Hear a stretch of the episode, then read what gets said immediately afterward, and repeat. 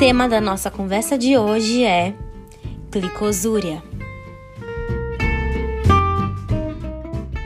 A glicose passa livremente pelo glomérulo, porém não deve ser excretada pela urina, uma vez que é fonte de energia e deve ser reabsorvida pelos túbulos. O limiar de excreção renal da glicose para o cão é de 180 mg por decilitro e para o gato de 240 mg por decilitro.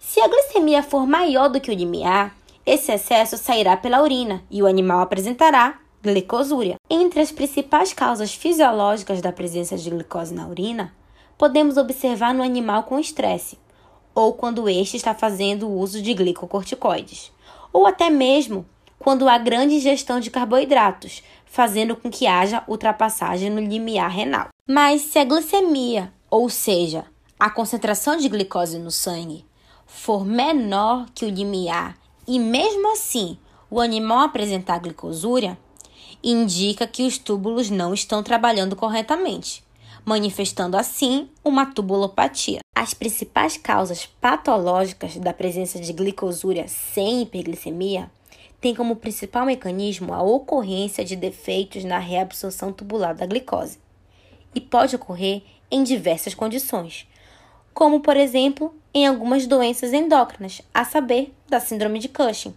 Ocorre também em quadros de infecções graves, em doenças hepáticas, na pielonefrite aguda, na intoxicação por chumbo, no uso de diuréticos e na doença renal avançada.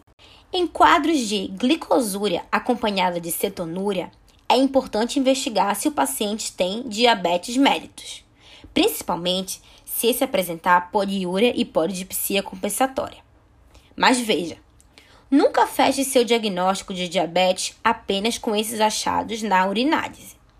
Deve-se aferir a glicemia do paciente, a fim de realizar a curva glicêmica, e ainda assim pode-se solicitar o teste de frutosamina para diferenciar uma hiperglicemia transitória de uma hiperglicemia persistente.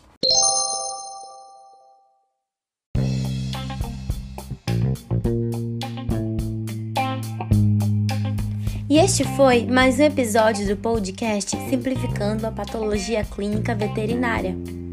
Hoje falamos sobre glicosúria. E aí, tem alguma dúvida ou alguma sugestão? Ou ainda, quer falar com a gente aqui pelo podcast? Então, deixe o áudio ou mande um e-mail pra gente. Obrigada e até a próxima!